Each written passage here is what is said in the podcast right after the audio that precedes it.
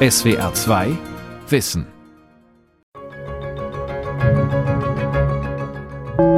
Wochenlang nichts als Sonne, hohe Temperaturen und kein Regen. Es hört und hört nicht auf zu regnen. Wegen der andauernden Hitze müssen die Mähdrescher lange vor der Zeit ausfahren. Für dieses Jahr Schwierige Zeiten auch für die Landwirtschaft. Vielerorts, wie hier bei Ahlfeld an der Leine, traten Flüsse über das Ufer. Das Wasser steht. In ganz Deutschland reden Landwirte von Rekordverlusten. Doch das hört man immer wieder. Im einen Jahr zu trocken, im anderen zu nass. Wie schlimm steht es also wirklich um die Ernte? Wasser für die Landwirtschaft zwischen Dürre und Überschwemmung von Leonie Joost. Deutschland ist ein nasses Land, von der Natur gesegnet mit ausreichendem Niederschlag und hohem Zufluss aus den benachbarten Bergregionen. Auch der Klimawandel hat an den Jahresmittelwerten bisher wenig geändert. Nur ist das Wasser oft nicht dort, wo es gebraucht wird. Die Winter werden tendenziell nasser, die Sommer trockener und heißer. Und mit der Temperatur steigt die Verdunstung. Wenn sich das viele Wasser aus der Atmosphäre wieder entlädt, geschieht das häufiger als Starkregen oder Gewitterguss. In kurzer Zeit fällt dann viel mehr Niederschlag, als der Boden aufnehmen kann. Der Rest geht über die Flüsse ins Meer verloren. Wie kann die Landwirtschaft damit besser umgehen? Also wir haben es irgendwie geschafft, da durchzukommen, aber es war wirklich äh, traumatisch. Landwirtin Annabelle Gerard erinnert sich mit Schrecken an das Jahr 2018. Jeden Tag aufs Neue stehst du auf und du siehst einfach, wie die Dinge um dich herum vertrocknen. Wie es sozusagen jeden Tag schlimmer wird und Du hast keine Möglichkeit darauf zu reagieren. 2018 war das bisher wärmste Jahr in Deutschland seit Beginn der Wetteraufzeichnungen. Und eines mit besonders geringem Niederschlag. Felder und Weiden vertrockneten. Über Wochen wusste Annabelle Gerard nicht, wie sie ihre Milchkühe satt bekommen sollte. Einige ließ sie deshalb außerplanmäßig schlachten, die übrigen fraßen, was sie finden konnten: vertrocknetes Gras, Laub, Hecken. Genau, und das war für mich der Punkt, wo ich gesagt habe, hat denn eigentlich diese Art von Landwirtschaft, die wir betreiben, hat die eigentlich Zukunft? Und ähm, wie muss es denn aussehen oder was müssen wir tun? Da gibt es Möglichkeiten, dem irgendwie besser zu begegnen. Annabel Gerard bewirtschaftet gemeinsam mit anderen den biologischen Demeterhof Tangseel in Ostniedersachsen, eine der ohnehin schon trockensten Regionen Deutschlands. Um an diesem Standort auch in Zukunft ausreichend Futter für ihre Milchkühe zu haben, machte sie sich auf die Suche und wurde fündig. Das Holistic Management, auch bekannt unter dem Begriff ganzheitliches Weidemanagement, wurde im südlichen Afrika entwickelt und kann dabei helfen, auch in Trockenzeiten ausreichend Gras auf den Weiden zur Verfügung zu haben. Nachdem die Landwirtin viel recherchiert, gelesen und einen entsprechenden Kurs besucht hatte, begann sie 2020 mit der Umstellung in der Hoffnung, gegen die Trockenheit in Zukunft besser gewappnet zu sein. Ziel ist, dass die Tiere hier heute im Idealfall quasi einmal das obere Drittel verbeißen, ungefähr so. so vielleicht. Und dass es dann eben ähm, Regenerationszeit hat von jetzt im Mai mindestens 20 Tage Vielleicht müssen wir auch auf 30 Tage hochgehen, wenn eben klar ist, es kommt nach wie vor kein Regen. Stark vereinfacht sieht die neue Art der Beweidung so aus. Die Tiere fressen nicht mehr wie üblich eine große Weidefläche komplett ab, sondern werden jeden Morgen und jeden Abend auf eine neue kleine Fläche getrieben. Dadurch wird das Gras nie ganz abgefressen, kann sich schneller erholen und wächst gleich wieder nach. Zusätzlich wird die Fläche durch Harn und Kot der recht eng stehenden Tiere gut gedüngt. Ihre Hufe treten einen Teil des Grases in den Boden ein, wodurch eine Mulchschicht entsteht, die vor Austrocknung schützt. Und der Effekt? Und wir können sagen, die letzten zwei Jahre ähm, haben wir gesehen, dass wir mehr Futter haben für die Tiere. Und auch sicherer Futter haben für die Tiere. Und das, obwohl Gerard ihre Herde sogar noch einmal vergrößert hat. Seit dem Dürrejahr 2018 und den ebenfalls sehr trockenen Jahren 2019 und 20 beginnen immer mehr Betriebe mit einer Umstellung auf das ganzheitliche Weidemanagement. Aus ganz Deutschland berichten Landwirtinnen und Landwirte von großen Erfolgen durch diese Art des veränderten Beweidens. ein erstes Forschungsprojekt dazu läuft und die Anzahl der Beratungsmöglichkeiten wächst. Zwar hat sich Annabelle Gerards Arbeitsaufwand um eine Stunde pro Tag erhöht, für die dadurch wiedergewonnene Handlungsfähigkeit nimmt sie das jedoch gerne in Kauf. Also was mir hilft, was mir sozusagen jeden Tag aufs neue Mut macht, aufzustehen, ist eigentlich die Erkenntnis, dass wir in der Lage sind, durch geschicktes Management was zu verbessern. Ein besseres Management. Nicht nur beim Grünland, auch für den Wasserbedarf beim Anbau von Getreide und Gemüse wird das immer wichtiger. Ackerbau ist in vielen Regionen Deutschlands ohne zusätzliche Bewässerung nicht mehr möglich. Landesweit steigen deshalb die Anträge, Grund- und Oberflächenwasser für landwirtschaftliche Zwecke auf die Felder pumpen zu dürfen. Doch in vielen Regionen ist gar nicht genau bekannt, wie viel Grundwasser eigentlich vorhanden ist. Auch nicht auf dem Hof von Annabelle Jarrat. Wir haben immer nur eine jährliche Genehmigung im Moment von, von dem Kontingent, was wir entnehmen dürfen, weil aktuell immer noch so ein Gutachten erstellt wird hier über die Region, wie viel Wasser überhaupt entnommen werden darf, dass es quasi nachhaltig ist. Und ich habe einfach persönlich mir gedacht, ich stelle mich mal darauf ein, dass uns diese Menge eher noch reduziert wird, als dass wir mehr bekommen. Schon seit Februar laufen nördlich von Braunschweig die Beregnungsanlagen. Und das rund um die Uhr, sieben Tage die Woche. Erst Ende Oktober werden die Anlagen wieder abgestellt. Rund 10 Millionen Kubikmeter Wasser haben sie dann verregnet. Wasser, das einst Abwasser war. Wir sind hier im Verbandsgebiet des Abwasserverbandes Braunschweig. Das ist eine Fläche von 2700 Hektar, die vom Abwasserverband mit Klarwasser zur Bewässerung und aber auch zur Grundwasserstabilisierung äh, beregnet wird. Klarwasser, so nennen Experten das aufbereitete Abwasser. Heinrich Ribke ist beim Abwasserverband Braunschweig für das Thema Bewässerung zuständig. Schon Ende des 19. Jahrhunderts hat die Stadt Braunschweig ihre Abwässer auf sogenannten Rieselfeldern versickern lassen.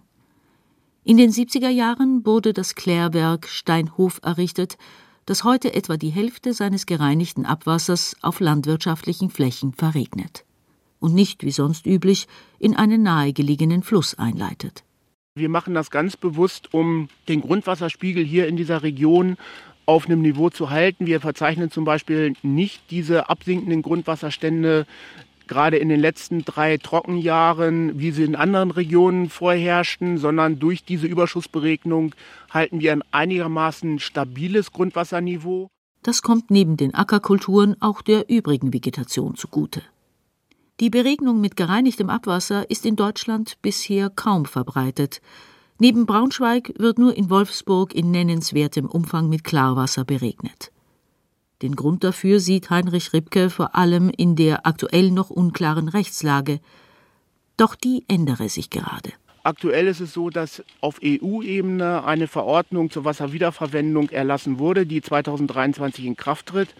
Und auf nationaler Ebene sind im Moment äh, die äh, Behörden dabei, diese EU-Verordnung in nationales Recht umzuwandeln, um zu gucken, äh, was kann in Deutschland eben an Anforderungen für die Nutzung von Klarwasser gestellt werden, um das auch schadensfrei nutzen zu können.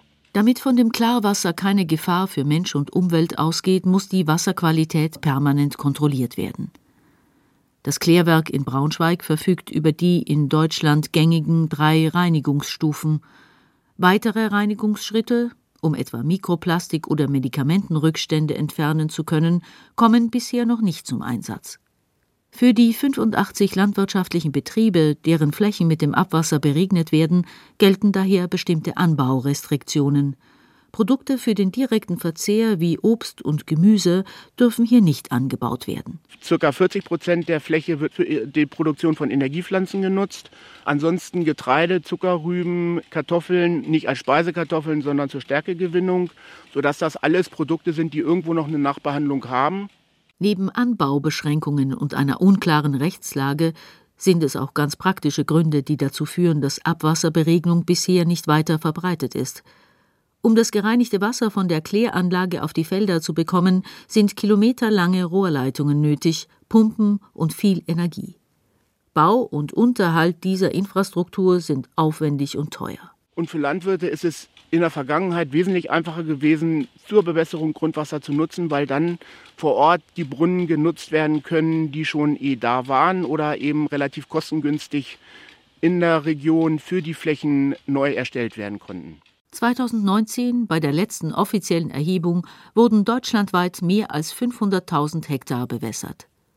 Das sind zwar erst gut drei Prozent aller landwirtschaftlich genutzten Flächen, doch der Anteil nimmt von Jahr zu Jahr zu.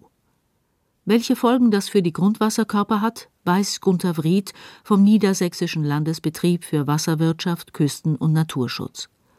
Schon seit Jahren beobachtet er die Entwicklung der Grundwasserstände, zuletzt für das Jahr 2021. Aus den einzelnen Messstellen, die wir mittlerweile betrachtet haben, zeichnet sich ein sehr gemischtes Gesamtbild ab. Es hat sehr viel geregnet, insbesondere im Sommer.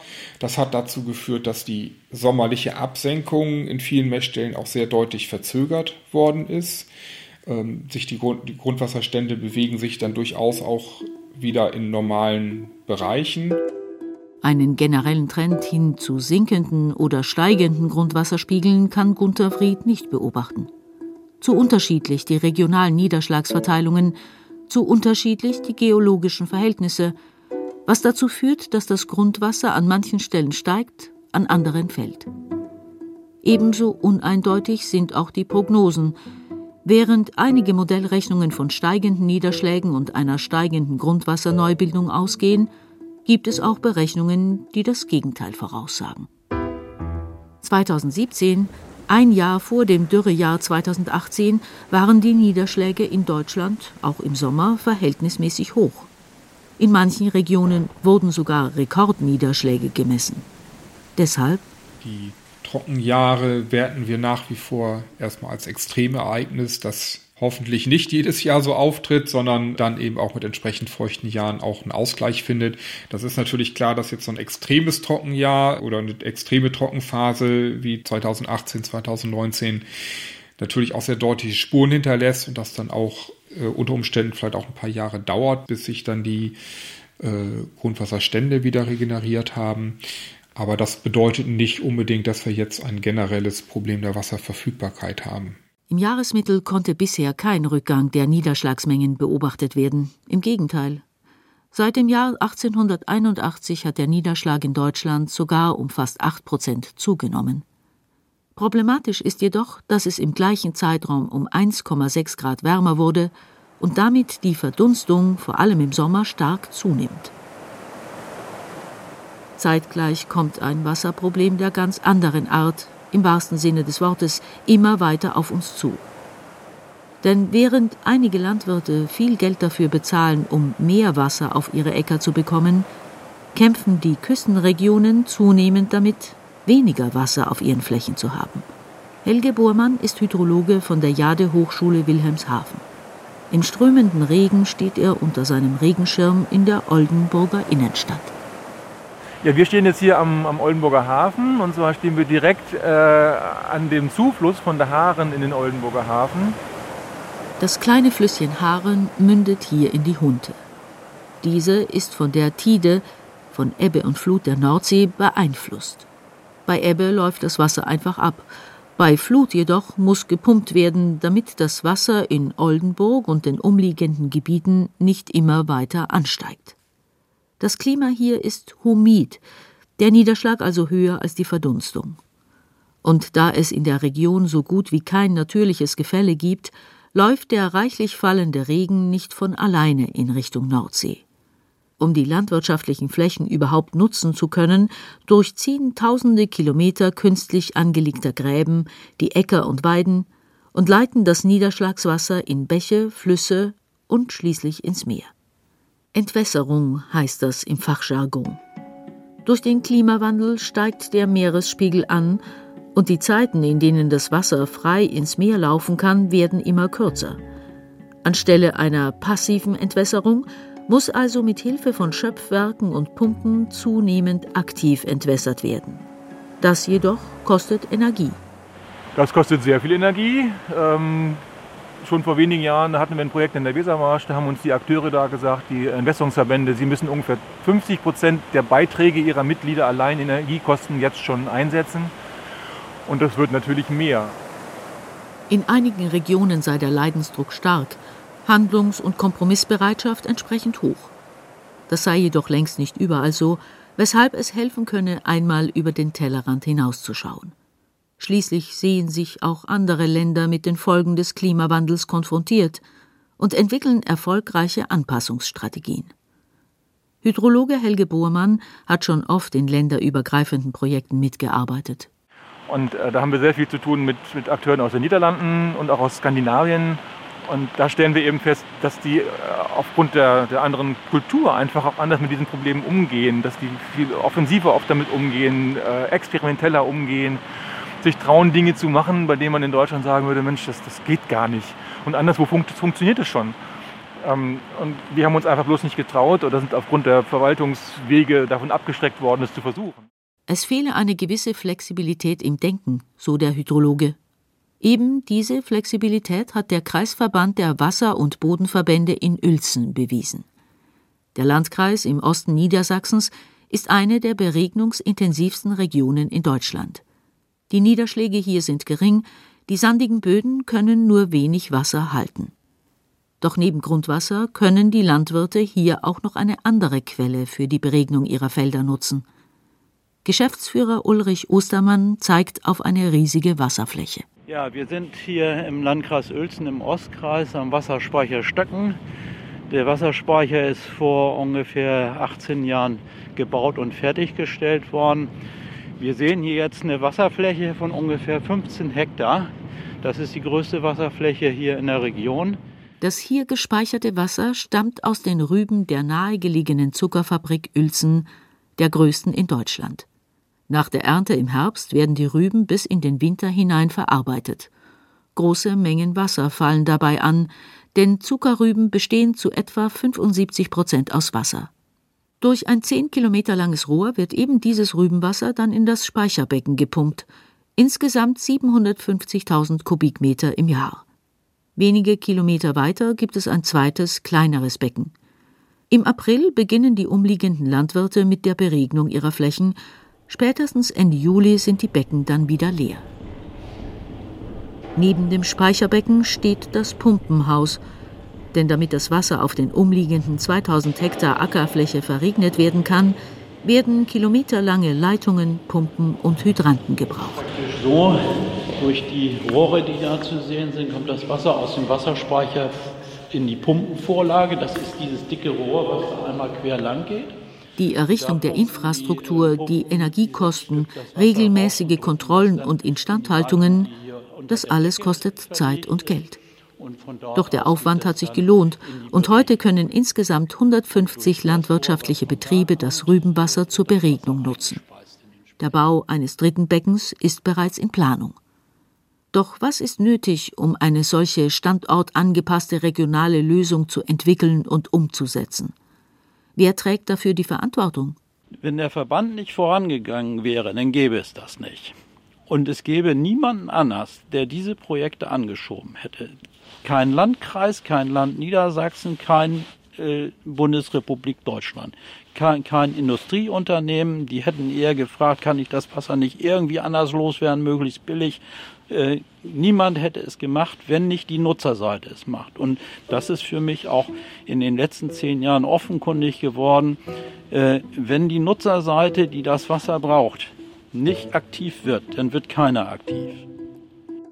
Aber Aktivitäten, so Ulrich Ostermann, seien dringend geboten, besser heute als morgen. Erst langsam steige das Bewusstsein dafür, wie die Lösungen dann im Einzelnen aussehen, ob Wasserspeicher gebraucht werden oder vielleicht sogar Fernwasserleitungen, das müsse im Einzelfall betrachtet werden. Möglichkeiten gebe es viele, denn Wasser an sich sei ja vorhanden. Deshalb könnte ich mir auch gut eine Verbindung zwischen den Landwirten, ich sage mal in Stade, die das Wasser über den Deich pumpen müssen und dafür bezahlen müssen, damit ihre Flächen entwässert werden, äh, und Landwirten in unserer Region, vorstellen, dass man das Wasser austauscht. Man kann es nun leider nicht mit Tankwagen hin und her fahren, weil die Mengen einfach zu groß sind. Aber man muss eben langfristig große Lösungen anstreben.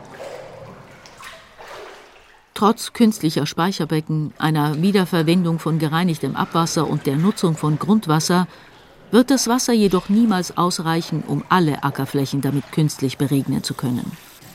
Es stellt sich daher immer die Frage, wo das Wasser am sinnvollsten eingesetzt werden kann. Das sieht auch Landwirtin Annabel Gerard vom Hof Tangsel so. Eigentlich sollte Beregnung die letzte Möglichkeit sein und dann dafür eingesetzt, wo es am direktesten dem menschlichen Verzehr zugutekommt. Weil es ist so eine teure Ressource, zum einen das Wasser, zum anderen aber auch die Energie. Ne? Die Energie ist ja eigentlich das Teure für die Landwirte beim Beregnen und wir werden immer mehr Prioritäten setzen müssen, was wir eigentlich noch beregnen können. Anstelle von Beregnung gibt es noch weitere Maßnahmen, mit denen sich die Landwirtschaft an die veränderten Klimabedingungen anpassen kann. Eine davon ist die Frage, welche Kulturen überhaupt angebaut werden. Der Hof Tangsel setzt dabei auf eine zunehmende Vielfalt. Denn dann kann in einem Dürrejahr der Mehrertrag von Kulturen mit geringerem Wasserbedarf den Ernteverlust der Kulturen mit hohem Wasserbedarf ausgleichen und umgekehrt. Stefan Schmitz ist Leiter des Welttreuhandfonds für Kulturpflanzenvielfalt einer internationalen Organisation, deren Ziel es ist, die weltweite Sortenvielfalt der Nutzpflanzen zu erhalten. Vielfalt, Vielfalt äh, in der Landwirtschaft wird eines der wesentlichen Antworten auf den Klimawandel sein. Vielfalt auf der Ebene unterschiedlicher Arten, das heißt nicht nur Weizen, Mais, Soja, äh, Reis anzubauen auf der Welt, sondern den Anbau von Hülsenfrüchten, Gemüse, Obst, Wurzel und Knochen äh, stärker in den Vordergrund zu stellen und damit eine größere Anzahl, äh, Anzahl von Produkten anzubieten. Der Treuhandfonds unterstützt weltweit Saatgutbanken. Die bekannteste ist der Saatguttresor auf Spitzbergen. 4,5 Millionen Saatgutproben von Nutzpflanzen aus der ganzen Welt können dort eingelagert werden. Das soll sicherstellen, dass selbst im Falle von Katastrophen die wichtigsten Kulturpflanzen nicht verloren gehen, sondern immer wieder nachgezüchtet werden können. Und für die aktuellen Herausforderungen des Klimawandels bieten die Saatgutbanken den Züchtern wertvolles Ausgangsmaterial. Überall auf der Welt arbeiten äh, Forscher, Züchter daran, passende Antworten zu finden neue Sorten zu züchten, die dem wachsenden Klimastress äh, etwas entgegensetzen können. Dabei geht es vor allem um regional angepasste Sorten, die mit zunehmender Trockenheit klarkommen. Aber nicht nur. Wir haben es insgesamt mit äh, wachsenden Extremwetterereignissen zu tun. Trockenperioden auf der einen Seite, zunehmende Starkregen auf der anderen Seite. Beides sind ein Problem für die Landwirtschaft. Die Trocken Trockenperioden sind sicherlich die größeren Herausforderungen an die, an die Züchtung, aber auch Starkregen stellen ein Problem dar. Auch da äh, benötigen wir Antworten, die auch wieder im Bereich äh, hauptsächlich der Vielfalt des Anbaus äh, zu sehen sind. Ein Anbau von möglichst vielen verschiedenen Arten und Sorten kann das Risiko von Ernteverlusten deutlich reduzieren und gleichzeitig einen Beitrag zu einer gesünderen, diverseren Ernährung liefern. Die Zuchtprogramme und die Wissenschaft im globalen Norden seien eigentlich gut vorbereitet und hätten die Dringlichkeit erkannt, so Stefan Schmitz. Ich sehe ein insgesamt wachsendes Bewusstsein ähm, für die Problematik und äh, insbesondere für die Problematik des Klimawandels. Gleichzeitig, glaube ich, wird insgesamt noch die Anfälligkeit auch unserer Landwirtschaft gegenüber den klimatischen Veränderungen unterschätzt. Einen ganz anderen Ansatz, mehr Wasser im Boden zu halten, hat Gibson Nianhongo entwickelt. Er ist Dozent an der Universität für Bodenkultur in Wien. Aus Holzabfällen stellt er ein biologisch abbaubares sogenanntes Biogel her. In Granulatform wird es auf dem Acker verteilt, in die obere Bodenschicht eingearbeitet und verbessert so die Wasserhaltefähigkeit des Bodens für etwa zehn Jahre. Sein Sohn Keith Nianhongo, Marketing Manager des Start-ups Agrobiogel, erklärt, wie das funktioniert. Also das Gel es saugt das Wasser auf, wenn es in Verbindung mit Wasser kommt und lässt es dann frei in den Boden und das über einen längeren Zeitraum. Dadurch können Pflanzen Dürreperioden überleben oder wenn man ein Bewässerungssystem hat, bewässert man viel weniger. Also das heißt, wenn man jetzt alle zwei Wochen bewässert hat, müsste man nur noch alle vier Wochen quasi bewässern. Also fast um die Hälfte spart man sich da das Wasser, da es dort bleibt, wo es sein sollte, in der Nähe von der Wurzel. Das Start-up beginnt gerade mit der Produktion von zwei Tonnen Biogel pro Tag. Noch sind die Mengen zu gering, um es im großen Stil an alle Interessenten verkaufen zu können. Ende des Jahres, mit dem Bau einer zweiten Produktionsstätte, soll das jedoch möglich sein. Großes Interesse gebe es vor allem in Afrika und dem Nahen Osten, aber auch aus Australien und Südamerika hätten sich schon Interessenten gemeldet, sagt Keith Nianhongo. Und mein Lieblingseffekt ist, es kann unfruchtbaren Boden oder sogar sandige Böden, Wüstenregionen, kann es wieder fruchtbar machen. Also man kann wirklich die Sahara quasi wieder aufblühen lassen. In Deutschland erinnert das Frühjahr 2022 wieder daran, wie wichtig es ist, sich schnell an die veränderten Niederschlagsmuster anzupassen. Im März hat es so wenig geregnet wie noch nie seit dem Beginn der Aufzeichnungen. Der Februar war dagegen überdurchschnittlich nass. Annabelle Jarard versucht auf ihren Flächen, die Extreme möglichst geschickt auszugleichen. Wir können natürlich auch keinen Regen zaubern, aber wir können versuchen, den Boden so zu behandeln, dass er in der Lage ist, Humus zu bilden und möglichst maximal viel von dem Regen, der fällt, zu speichern, sodass die Pflanzen den optimal nutzen können. Ihr Wassermanagement hat Gerard verbessert. Doch ganz ohne Gnade von oben wird es trotzdem nicht gehen. Ich habe mittlerweile mehr Möglichkeiten auch zu handeln noch und das besser zu verwalten, diese Situation. Nichtsdestotrotz kann keine Pflanze komplett ohne Wasser leben. Also wir brauchen ein bisschen Niederschlag. Ja. SWR 2 Wissen. Wasser für die Landwirtschaft zwischen Dürre und Überschwemmung von Leonie Joost. Sprecherin Elisabeth Findeis. Redaktion Dirk Asendorf. Regie Günter Maurer. SWR 2 Wissen Spezial. Das Tier. Das Tier und wir. Hallo, ich bin Vera Kern. Ich bin Dirk Asendorf. Wir arbeiten in der SWR 2 Wissen Redaktion. Und wir haben was Neues für euch. Zehn Folgen Wissen Spezial über das Verhältnis von uns Menschen zu Tieren. Wir schauen auf unsere lange Beziehungsgeschichte und fragen uns, warum ist es für viele scheinbar okay, Nutztiere zu töten und zu essen, während wir unsere geliebten Katzen und Hunde verhätscheln. Es geht darum, Tiere zu essen, mit ihnen zu handeln und auch, wie wir sie besser schützen sollten. In zehn Folgen nehmen wir euch mit in den Zoo, zur Drückjagd in den Schlachthof, ans Filmset. Ab 20. Mai nachmittags sind die ersten fünf Folgen da, überall wo es Podcasts gibt. Ab 24. Juni dann die restlichen fünf. SWR 2 Wissen. Manuskripte und weiterführende Informationen zu unserem Podcast und den einzelnen Folgen gibt es unter swr2wissen.de.